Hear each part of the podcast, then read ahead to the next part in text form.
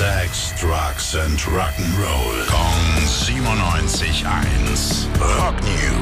Er hat es vorhin schon angekündigt, es geht wohl um Plattenspiele. Schönen guten Morgen, Tim. Ja, Basti, hi. Es geht um Plattenspieler, es geht um Vinyl, es geht um bewusstes Musikhören auf analoge Art und Weise. Wirklich sehr beliebt geworden in den letzten Jahren wieder. Äh, die Technik dahinter hat aber schon ein paar Jährchen auf dem Buckel, soll jetzt aber mal eine große Revolution erfahren. Große Revolution, also noch revolutionärer als diese Plattenspieler mit USB-Anschluss, die es immer Ja, gab. noch revolutionärer, Wow. wenn du es glauben kannst.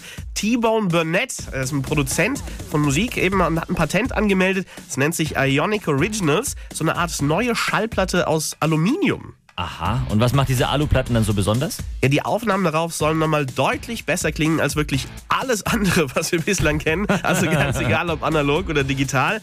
Äh, funktioniert über eine Lackschicht, die aufs Aluminium gemalt wird und die der Erfinder selbst sehr poetisch beschreibt. Er sagt, ein Ionic Original ist ein Gemälde, das auch Musik beinhaltet. Wow, und wann gibt's dieses Gemälde zu hören? Ja, das steht noch nicht fest. Die ersten Aufnahmen sind immer schon im Kasten von Bob Dylan höchstpersönlich. Das passt. Wenn es einen Musiker gibt, dem, zu dem das Konzept Lackgemälde mit Musik auf Aluscheibe passt, dann auf jeden Fall Bob Dylan. Danke dir. Gern. Rock News. Sex, Drugs and Rock'n'Roll. Kong 97.1. Frankens Classic Rocksender.